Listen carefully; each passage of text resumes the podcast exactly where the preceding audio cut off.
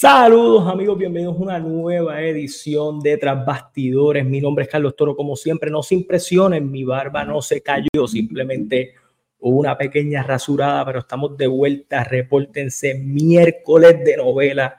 Hoy no tenemos al oráculo aquí, así que vamos a hablar un poco, me toca un poquito más de carga a mí, porque estoy solito, estoy sustituyendo aquí de cierta manera, ya la gente está dejándose sentir quién soy yo y todo lo demás. Sí, soy yo, estoy sin barba, próximamente eh, volverá de vuelta, pero por ahora pues está en esto, en este instante. No soy el más feliz con el look, pero vamos por allí. Eh, saludos ahí, sigan dejándose sentir en los comentarios. Déjame ir saludando a toda la gente que se va conectando. Saludos a Eduardo Casio, a John C., a Cristian Luna, a Danny Hark, a Anthony Rivera, a Byron Riquelme, al Mosquito Luchador. Pobre NJF no tiene amigos, pero amigas tiene. Saludos al niño de novela Carlos, el primo de Carlos NJF, ¿dónde está? Se fue la barba. Saludos desde Denver, la ciudad del Joker. Eh, gracias por estar aquí. Otro miércoles más. Sé que el cambio de hora eh, ha jodido un poco la cosa. Yo soy como exacto. Esta versión es como el Ezekiel de Elias, así que podemos ir por allí. Pero hay mucho que conversar en este miércoles de novela. Muchas cositas pasando en AEW, muchas cositas pasando en general en el mundo de la lucha libre. Eh, gracias, gracias Jesús por, por lo de los añitos de encima. Gracias, parece que me veía bastante jodido con barba. No sé qué ustedes están eh, queriendo decir con eso, pero vamos a hablar de este show. Pero antes de hablar de este show, tenemos que hablar de, así, no, en mi barba no va a crecer hasta que los fucking Lakers no empiecen a ganar el juego. Hoy están cogiendo una pela, así que no me arrepiento de la movida. Ok. Quiero hablar primero de la portada de este video. ¿Y por qué quiero hablar de la portada de este video? Porque salió una foto eh, hablando del cara a cara de NJF y, Daniel García. Hacían historia en AEW, son los dos competidores más jóvenes en luchar por el campeonato mundial. 27 años para NJF, 25 para Daniel García y decidieron sacar una foto como de la gente joven y talentosa que tiene IW. Tengo la foto por aquí, obviamente estelarizada por NJF, Daniel García, Nick Wayne, Kyle Fletcher, Wheeler Utah, hijo del vikingo, parte de Private Party, eh, Dante Martin, Hook y Commander. Y cuando tú miras todos esos nombres, tú dices, pues mano, si esa gente fuera el futuro y todo lo demás. Y sí, tienes buenos luchadores en esa foto. No estoy diciendo nada malo en contra de ellos. Pero si ese es lo que tú estás observando como, como tu futuro, ¿por qué no estás empezando a dar pasos hacia ese futuro, hacia bildear esas figuras? Porque Hook está vestido como si fuera un estudiante con Orange Cassidy en su guerra con, con Moxley. Wheeler Jura lo puedo coger un poco más en serio porque está con el Blackpool Combat Club. Pero Kyle Fletcher ahora está con lo del grupito de, de este muchacho, de, de Don Callis. Commander, hijo del vikingo, lo usa ocasionalmente. El de Private Party está muriéndose en Rampage. Dante Martin ni siquiera sé dónde está metido. Eh, Nick Wayne ahora anda con Christian, pero esta gente tú sí puede ser un futuro, pero bastante lejano y obviamente tienes que poner mucho esfuerzo en muchos de esos luchadores. Parece que mi barba ha creado controversia. Voy a seguir leyendo comentarios por aquí. By the way, se acabó la huelga y anunciaron GTA y es un gran día. Eso está chévere. Jericho y Omega con el drama de los amigos enemistados con los Bucks. Vamos a ese novelón. A Celia por aquí. Adam Cole no está ya lesionado. Puede ser Dolph Ziggler y su hermano eh, Ryan Nemeth y Mustafa Ali tratando de simular como el Retribution. ¿Qué ustedes creen? Parece alguna cosita por ahí. Eh, el único que veo con futuro es NJF. Eh, NJF fue una lucha corta, pero eh, pero buena. Eh, sí, esa fue la primera lucha, fue en JF con Daniel García. Yo creo que Daniel García es un buen luchador que, como él dijo en una entrevista, parecía que su personaje iba a tomar un toque más serio. Jericho lo quiso de nuevo en el Appreciation Society. Se aguantaron muchas cosas. Él ahora pues está usando lo de... Parece que estas luchas y estas cositas que están haciendo con él pueden ser el indicativo de volver a, centrar este personaje a, hacer algo más serio. Pero por el momento este no es el mejor Daniel García, más allá del baile y de toda esa cosa. Este no es el mejor Daniel García para enfrentar a NJF. Y NJF obviamente sigue añadiendo defensas titulares a su reinado de campeonato. Cuando tú vienes a hablar de la gente contra quien defendido, eh, Daniel García, Kenny Omega y entre otras figuras, pues ha estado empezando a dar un poquito más de hincapié a NJF defendiendo ese campeonato ante competencia, ya sea joven o luchadores establecidos. Pero, pues buena oportunidad para poner a Daniel García en el, en el spot, pero lamentablemente este Daniel García tú no lo ves con unas posibilidades de ganar este campeonato precisamente por el personaje que tiene actualmente. Así que eh, es, un poquito complicado. Eh, voy a moverme a hablar de otras cositas y aquí es donde empieza mi crítica porque aunque Alan Méndez es un hater de IW que lo apreciamos mucho aquí en este canal, eh, Eduardo Casio, Kid Basurin Lee debería retirarse, me da pena, men, de eso vamos a hablar ya mismito. Eh, un buen luchador que su personaje eh, es que sabe bailar, a la que usted está casado. Daniel García, el Tosawa de IW, pues algo así, es como si Tosawa enfrentara a Seth Rollins véanlo de esa manera. Eh, pero con Daniel García sí había una historia y la dejaron perder en algún momento. Entonces, pues creo que en ese aspecto, pues perdieron una buena oportunidad. Quiero hablar de Darby Allen y Steen enfrentándose a estos Jovers que estuvieron aquí. Ok. Yo no sé si esto es eh, mi visión maybe soy yo el que está mal aquí, pero, pero quiero ser franco con esto. Steen está en los últimos meses de su carrera. Estamos en noviembre, diciembre, enero, febrero. Le quedan tres meses de carrera antes de que pase Revolution, que creo que a principios de marzo. Solo le quedan cuatro meses. Redondeen a cuatro meses. Si Steen está acabando su carrera, si Steen va a estar más activo, si Steen va a estar luchando con los nombres que no ha luchado en AEW, ustedes me pueden explicar ¿por qué demonios Steen en sus últimas luchas está enfrentándose a unos Jovers con Darby Allen como si yo no supiera de lo que son capaces Steen y Darby Allen que no han perdido una lucha en pareja juntos? Es un insulto a la lógica. Si ellos no han perdido, tú podías buscar cualquier pareja que tuviera IW para hacer esto. Ellos tienen un feudito corto por lo que pasó el pasado sábado en Collision, que The Righteous y Lance Archer van a enfrentarse este próximo sábado a Adam Copeland, a Steen y a Darby. ¿Por qué tú no trajiste, en vez de haberle dado esta lucha a Steen, por qué no pusiste a Adam Copeland contra Lance Archer en Dynamite para darle algo a, Adam para hacer? Pudo haber sido interesante. Pudiste haber puesto a Steen y a Darby contra The Righteous. Eh, Gracias, Ivy. Eh, vaya, Ivy estaba partiéndola en Estados Unidos, la esposa del doctor, así que gracias por estar por allí.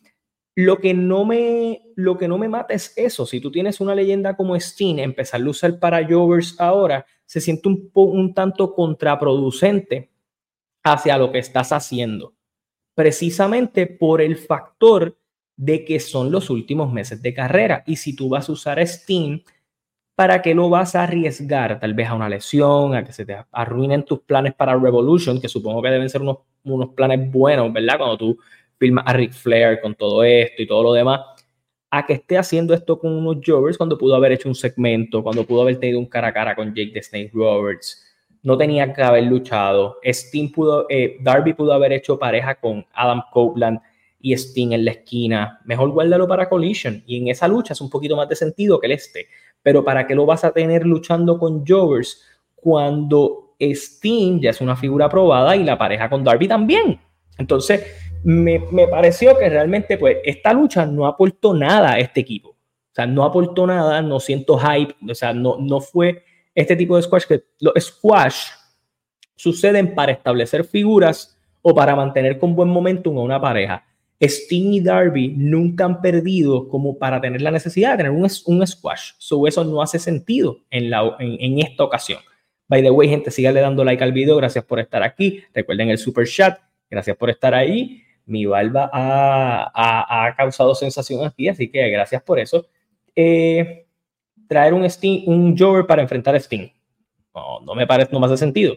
Entonces, ¿por qué no aprovechas? Y hay unos luchadores en tu roster que tal vez están locos por tener la oportunidad de montarse en el ring con Steam, que no, tal vez no está utilizando, que son Jovers, porque no los pones allí? En vez de buscar gente de afuera para hacer este lloveo y todo lo demás. Lo peor de todo es que durante la semana ellos estuvieron promocionando esta lucha con estos Jovers. Y meh. Ok, no entiendo ahí. W. Tony dice que su empresa es Elite y no que son como WWE, haciendo personajes y idiote esa de la brujería de Side Blue que está embrujada. Eh, by the way, esos Jovers se me parecieron great value del Rocker. Sí, tienen un, toque así. Carlos, ¿crees que pasará? Qué, qué, crees que pasará con la carrera de Darby después de Revolution? ¿Crees que está a nivel para participar en historias importantes? Él ha trabajado en historias importantes sin Steam. Pasó con Punk y él estando solo. Pasó con Christian, él estando solo. Yo creo que él puede trabajar cosas importantes sin la necesidad de que Steam esté allí. Por eso yo sigo diciendo, a mí lo más que me, haría sentido es que la última lucha de Sting sea con Darby Allen. Qué mejor pase de batón que ese. Aunque sean pareja, puede ser algo clean, algo bonito. Eh, don't mind. Eh, Darby no iba a entrenar para subir al Monte Everest. Eso supuestamente, yo había leído algo así. Sting debería seguir un segmento en segmento. Me gustaría que contaran una historia con el retiro de Sting al estilo de, de Exactamente, eso pudieron haber hecho eh, Justin lo ha hecho todo. Esa lucha de Sting y Darby es la típica que haré en un house show de WWE. Eh, eso es ridículo. Eh, ¿Quién es este chamaco y todo dónde está? Mark Briscoe luchó cabrón, de eso vamos a hablar ya mismo. Lo cabrón sería que la próxima semana Douglas venga con pelo. Eh, el final, hay un par de cositas para hablar. Gente, sígale dando like al video. El Guru está por ahí también. Big Flair va a estar en la esquina en Collision sábado, ¿no? ok, Vamos a movernos a los demás temas. Swerve Strickland. Si AEW ha probado algo es que ellos confían en Swerve Strickland y es lo mejor que han hecho. Yo creo que WWE en su momento no apostó en este muchacho, no le dieron el break. Y, mano, lamentable por demás. Eh, pero lo tuvieron haciendo prensa, lo tienen haciendo medios, lo tienen hablando, lo tienen con lo de la música, con todo lo demás y hoy dio una muy buena lucha con Penta. Lucha divertida, Penta hizo como un, un, que fue casi un homenaje a Cena, eh, y Swerve se llevó la victoria. Fue una lucha bastante física y bastante buena. Penta no pierde nada aquí porque él no está haciendo mucho, más allá de luchas casuales y todo lo demás. En cambio, Swerve obviamente añade una victoria importante a su resumen. Luego Hanman Page lo ataca, lo tira por una mesa, Hanman Page fuera de control, obviamente por lo que ha estado haciendo Swerve de meterse en su casa y todo lo demás, más los problemas amistosos, que aquí es donde entramos al noveleo. Eh, de aquí, donde básicamente eh, está destruido por su por cómo están su, su amigo. Swerve no está fallando en sus luchas. Uno de mis problemas con Penta, y Penta es tremendo, es que en muchas ocasiones se le olvida vender. En esta lucha creo que hubo un poquito de mejoría, no estoy diciendo que vendió mucho, pero sí creo que la empresa, como dice Byron, están apostando en que Swerve Strickland sea esa figura de color, y verdad, y no quiero como que separarlo así, pero que si hay una figura de color que se va a establecer, es ese. Eh, así que me gusta. Eh, me gusta cómo están construyendo a Swerve dentro de, dentro de lo positivo, ¿verdad? Este show tuvo sus cosas positivas, tuvo sus cosas medias raras, pero la más positiva de todas, a menos a mi entender, es el trabajo que están haciendo con Swerve Strickland al momento. Creo que el muchacho está teniendo buenas victorias y se siente como una figura bastante sólida, que obviamente las victorias deberían seguir llegando por allí pudiera ver a Swerve feudando con NJF por el campeonato mundial en un futuro no tan lejano. Estoy de acuerdo porque lo están bildeando a ese nivel. Strickland debería ser el que le quite el campeonato a NJF. No tendría ningún problema con que fuera él. Luis Montañez, saludos Luis. Por mejor que sea el programa de IW, siempre buscan tirarle fango, de criticarlo. WWE tiene un programa bien y lo único que dicen que fue entretenido, que están construyendo cuando en realidad, puntito, puntito, puntito. Yo creo que como lo he dicho, AEW lleva tres semanas sólidas en términos de continuidad. Sí, tienen algunos detallitos, sí, tienen una otra cosa, al igual pasa en WWE, lo dije con Raw, en Raw hubo unos huecos, este Raw estuvo mejor, los últimos dos Raw anteriores estuvieron malos, SmackDown a veces se me hace bien difícil cubrirlo porque más allá de lo que haya con Roman o lo principal, siempre hay otras cositas que no están tan cool, pero todas tienen sus pros, todas tienen sus contras, pero más allá de eso, creo que el programa se basó bien en establecer a NJF como campeón, reteniendo ante Daniel García, Daniel García como un tipo prometedor que está perdido en el limbo ahora mismo, y Swerve Strickland teniendo una buena victoria y un Hanman Page eh, dolido. El ego de Hanman como hombre está dolido, exacto. Él es un mal amigo, es un borrachón y se le meten en la casa.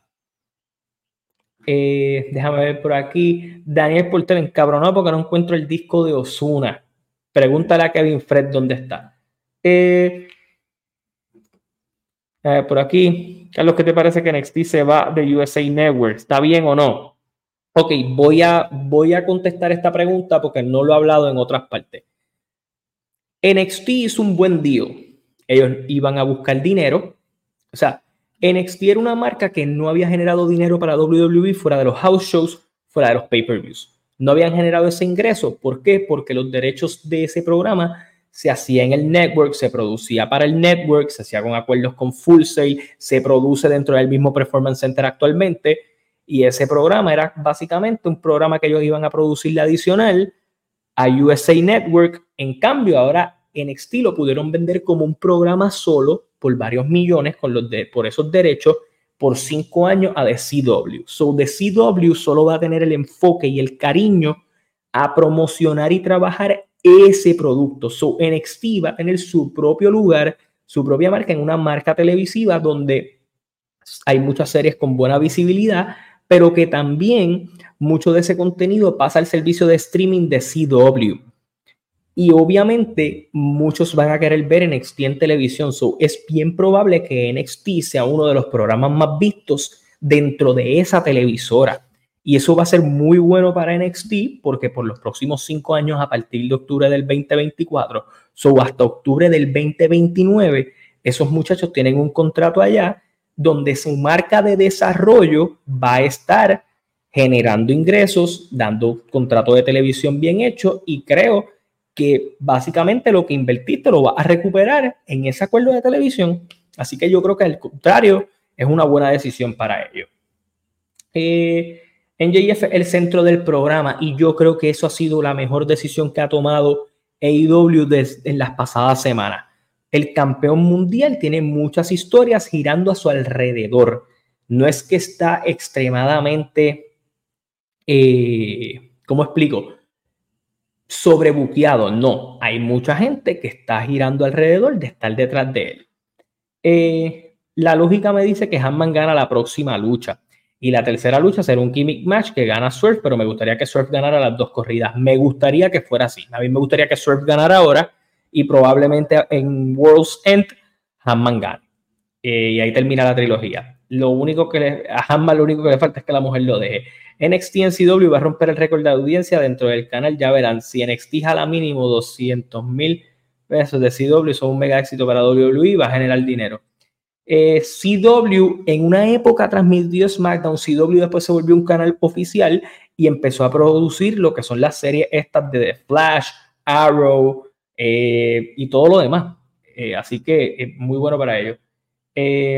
y tienen muchas series, so eh, va a ser un contenido diferente para ellos. Yo pondría Surf y a Prince como se llame más serio, un poco más ruthless porque Surf le mete. Surf está durísimo. Es, de mis cosas favoritas de EW, es Surf Strickland. Bueno, vamos a parte del drama de esta novela de los miércoles.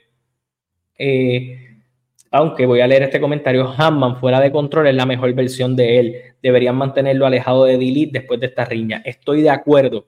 Él debe seguir su camino, no amigos, no nada, Hanman Page. Él, él funcionó en una época muy bien, yo creo que debería volver a eso. Eh, con eso dicho, los Bucks están heridos, los Bucks están lastimados. Y están lastimados porque ellos son los retadores número uno a los campeonatos mundiales en pareja, lo cual cuando venimos a ver, FTR pierde los títulos en pareja, ¿verdad? Siendo claros con esa parte. FTR pierde los títulos en pareja, los tiene Ricky Stark y Big Bill. Se suponía que el próximo trabajo era con los Bucks. Yo creo que todo iba hacia los Bucks y FTR 4. Eso se aguantó. Desapareciste esa oportunidad de los Bucks para ahora traerla porque Kenny Omega y Chris Jericho están haciendo pareja. Eso no le gusta a los Bucks. Cuatro de los padres fundadores de la empresa se van a enfrentar en un 2 contra 2. Kenny Omega y Chris Jericho, los Golden Jets contra los John Box por la oportunidad, por los títulos en pareja en juego. Obviamente haciendo referencia a Punk en el camino, haciendo referencia a que Kenny Omega lo ha, derrotado a los Box con Ibuchi y hasta con el mismo Hangman, que por qué no lo va a volver a hacer. Es una lucha grande, es una lucha buena. Eh, sí me parece un poco extraño, y yo creo que Abdiel lo había dicho en semanas pasadas, que Kenny Omega, con el nivel que tiene y con el buen luchador que en los últimos meses, este año, ha luchado varias luchas en individual, pero la gran mayoría de sus luchas este año, importantes dentro de la programación de IW, han sido luchas de trío, han sido luchas de pareja, han sido luchas de varios componentes, y en este caso volvimos un poco a que vayamos a eso en pareja. Yo creo que Kenny de cierta manera desde la lesión lo han estado cuidando poco a poco. Y sí, te puede dar los luchones y sí se arriesga un poco, pero vuelve a la programación regular, que estar en luchas de pareja. Kenny Omega y Jericho contra los Bucks puede ser bueno, puede ser excelente. Pero yo creo que obviamente esto fue algo que de cierta manera está funcionando para que cada miembro de Delete pueda separarse sin una traición definitiva. Eh, este heel turn de los Bucks es para que Kenny se vaya en un solo run, o por lo menos eso espero. Yo pienso lo mismo, los Bucks van a irse por su camino, maybe resentidos por lo que está pasando, porque cada cual está tomando su camino y a ellos les importa de Elite, pero añadieron una lucha más a Full Gear. Y con eso vamos a hablar de la cartelera de Full Gear, porque tenemos NJF contra los Guns, tenemos a Swerve Strickland contra Hanman Page, John Moxley contra Orange Cassidy, NJF contra Jay White, Ira Kushida contra Tony Storm, eh, tenemos por ahí a Steen, Darby Allen y Edge contra Christian, Luchasaurus y Nick Wayne. Así que vamos a ver qué, se termina dando. Además de esto, en el show anunciaron también para Rampage Commander y Hijo del Vikingo contra FTR y lo que ya estaba anunciado para Collision, que nosotros usualmente lo cubrimos ya el domingo en algún videito grabado. Vamos a hablar de uno de los temas que ustedes quieren hablar, pero no sin antes decir que los Guns ganaron su squash ellos sí necesitaban un squash porque siguen ganando victorias, siguen teniendo luchas en donde están yendo sólidos a retar por esos campeonatos en pareja de Ring of Honor en el poder de NJF que va a luchar en dos ocasiones. Los Guns me alegra muchísimo que hayan caído en el Bullet Club Gold y no se hayan perdido porque a principios de año ellos estaban haciendo un muy buen trabajo. Hubo como un descenso con ellos y no desaprovecharon el trabajo con ellos y lo volvieron a utilizar. Así que en ese aspecto Aplauso para ellos, de la misma manera como he dicho, NJF sigue siendo el foco de este show y Warlow está detrás eh, técnicamente de NJF y hizo una promo que en cualquier momento él va a venir por él. Eh, aquí dicen, eh, seguramente veamos a Rush en Full contra Ricky Starks. Yo creo que vamos a ver a la facción ingobernable retar a Big Bill y a Ricky Starks. Eh, muy buen desarrollo para los Guns. Los Guns deberían ganar esos títulos. Estoy de acuerdo. Los Guns tienen esa actitud detestable, tremendo trabajo. Yo creo que los Guns pudieran ganar ese título a menos que aparezca algún amigo de NJF que lo quiera ayudar en esta ocasión o alguien que lo vaya a rescatar. Bueno, quiero hablar de Samoa Joe versus Kid Lee. Y aquí voy a hablar de dos cosas negativas y de una cosa positiva. Samoa Joe estaba en búsqueda de establecer el récord de mayor reinado con el campeonato de la televisión. Récord que considero que lo hicieron sin querer, pero buena manera de seguir teniendo a Samoa Joe, uno de los pilares de Ring of Honor, en los récords, en los nombres de historia dentro o en los récords de la historia de Ring of Honor. Eh, lo que sí, lo que sí me gustó de esto es que Joe tuvo una lucha decente con Kid Lee, se dieron bien, se atacaron, hombres grandes partiéndose la madre, siempre me entretiene.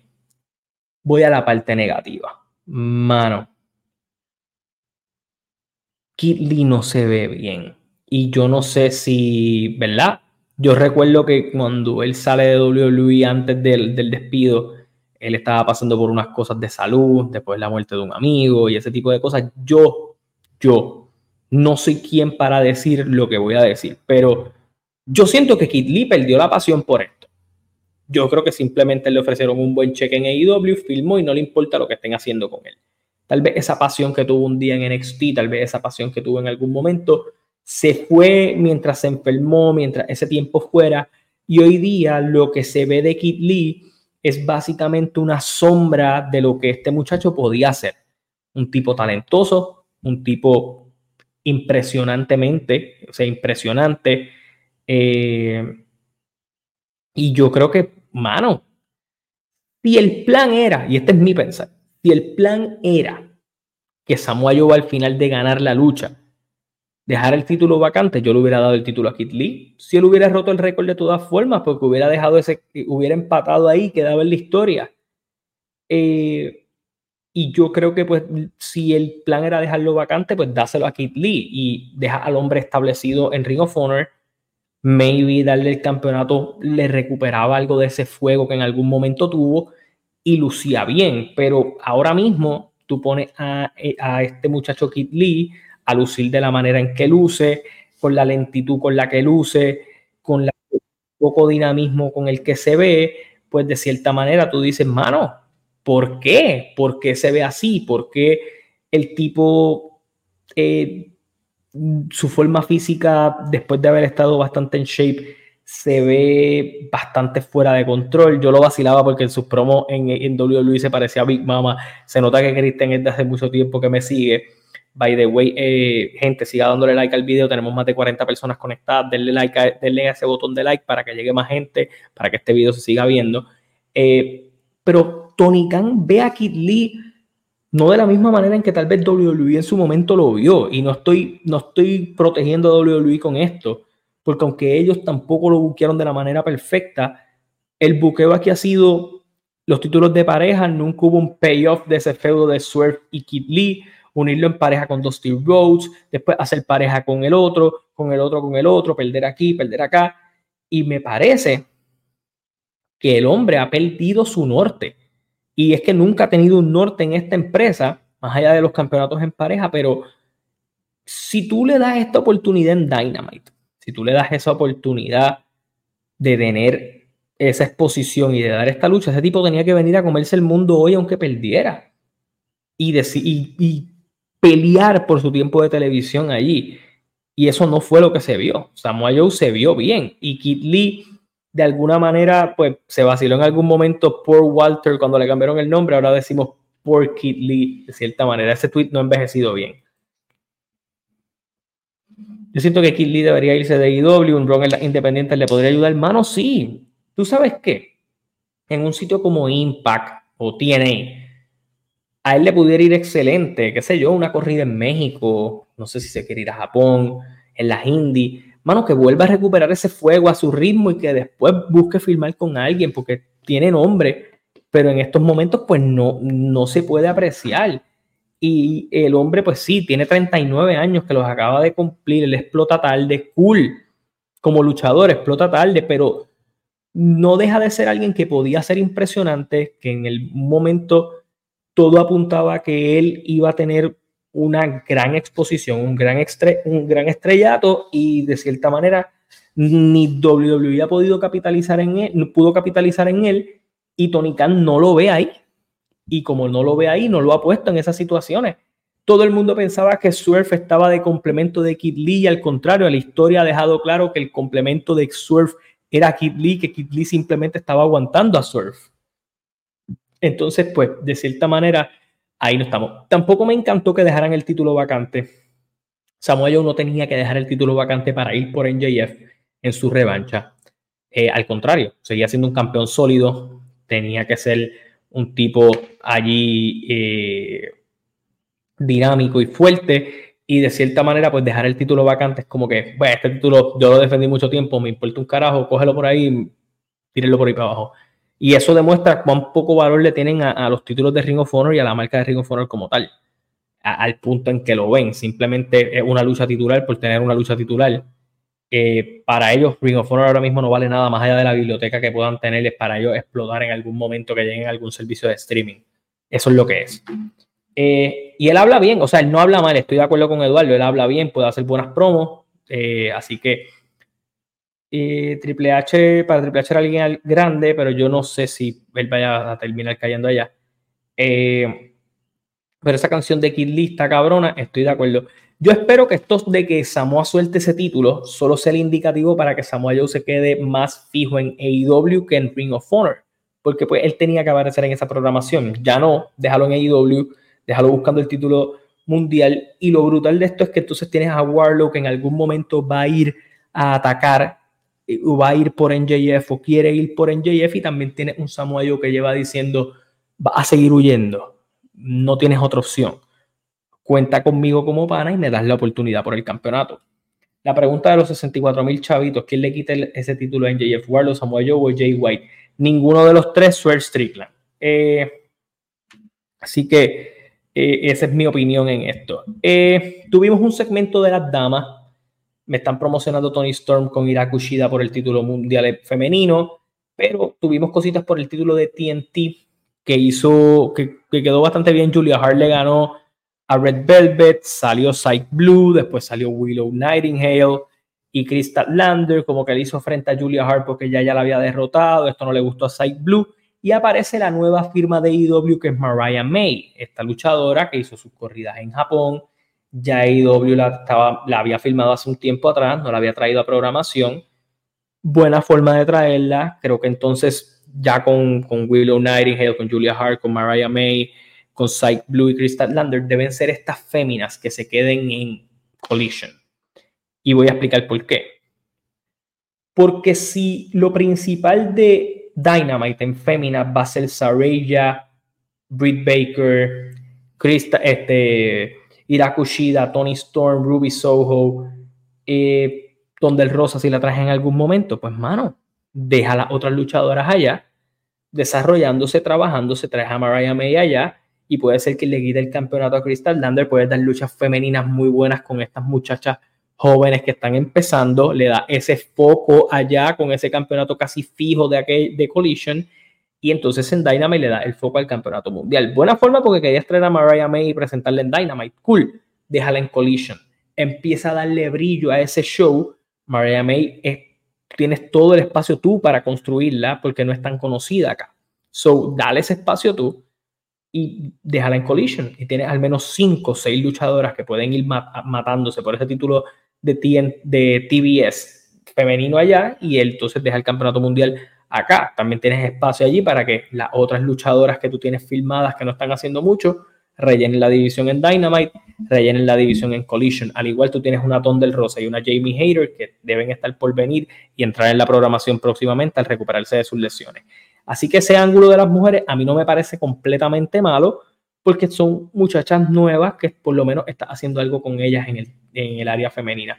Hay cositas en la división femenina, aún se nota que no es importante para la programación, pero se ve más interés, se ve que estás trabajando más gente, se ve que estás buscando traer cosas y al menos para mí eso es una mejoría, porque esto era una división que simplemente no se movía. Ahora vamos al main event. Mark Briscoe se enfrentó a Jay White. Para mí, Mark Briscoe lució bien. Eh, sigue siendo duro ver a Mark Briscoe porque piensa en Jay Briscoe y él fue quien más brillos siempre tuvo como individual. Jay Briscoe, en, caso, en este caso, Mark, obviamente, si derrotaba a Jay White, él era el que iba con NJF. Jay White lo derrota, creo que fue un main event entretenido, eh, aunque de cierta manera todos sabíamos que Jay White iba a ganar. Al final en JF aparece, le da con el, con el anillo a los Guns, a Juice Robinson y queda de frente con Jay White. Jay White huye, NJF hace una gran promo diciendo que obviamente en este caso él va a hacerlo por la fanaticada, por Adam Cole. Él quiere ese campeonato, él prometió defender ese campeonato, él prometió mantener ese campeonato y ser el mejor campeón posible y que Jay White se siga gozando esa etapa de seguir cargando un título que ni siquiera es de él. Hacemos una transmisión a pantalla, se apagan las luces y vemos a los Devil Worshippers, los puedo llamar así, los panitas de, de, de, Devil, en este caso eran tres, creo, o cuatro, cogieron a The Acclaim, le dieron una pela, pasaron a Anthony Bowens por un cristal, lo esbarataron, vemos la cara de The Devil, se va a la pantalla, NJF va a socorrer a The Acclaim y de alguna manera u otra Samoa Joe se lo encuentra y le dice, no te queda más que bregar conmigo. Y si le soy bien honesto, ni Samoa Joe ni Warlow me parecen ser los responsables de estos ataques. Eh, yo, eh, al menos así yo lo pienso.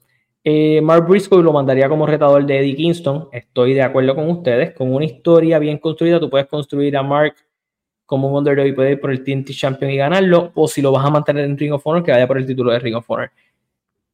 Abdiel piensa que Phil Brooks, yo no creo que Punk esté de buenas con AEW, no creo que vaya a AEW, así que no me voy a ir por ese lado. Yo creo que para mí sigo pensando que algo va a tener que ver con Adam Cole, va a tener que ver algo relativamente por ahí, eh, al menos que tú quieras hacer un, un gran debut con esto de The Devil eh, pero sí creo que va a tener elementos que indiquen algo hacia Adam Cole. Cada vez estamos viendo que han atacado a los enemigos de, de MJF, han atacado a los amigos de MJF.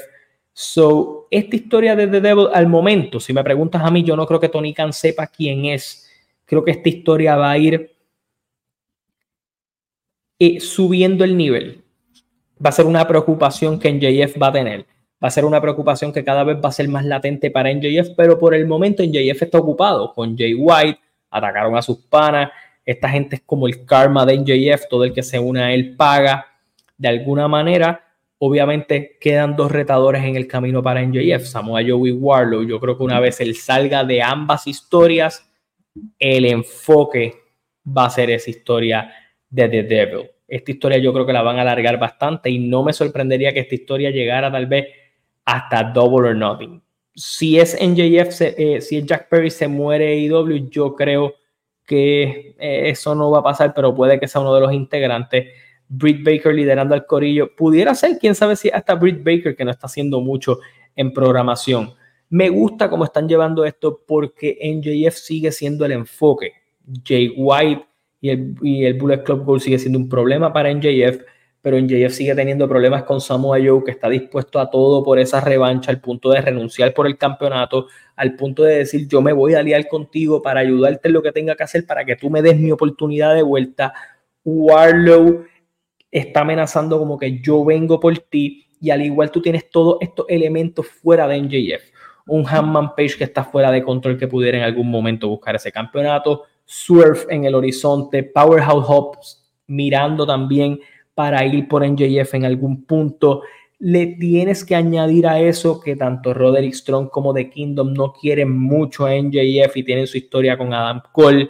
Adam Cole también perdió esa oportunidad por el campeonato. So, tienes un montón de elementos detrás de la figura de NJF que pudieran rodear esto. Es muy cargado, sí, pero funciona para la historia y por lo menos se ve que hay una construcción hacia algo. Me gustó la llegada de Maria May porque creo que estableces unos bordes en la división. Hay al menos cinco o seis luchadores con ese eh, detrás de ese campeonato TBS. Eh, buena defensa para NJF y creo que deben venir mejores cosas para Daniel García en el futuro, separándose de 2.0. Eh, Swerve lució espectacular.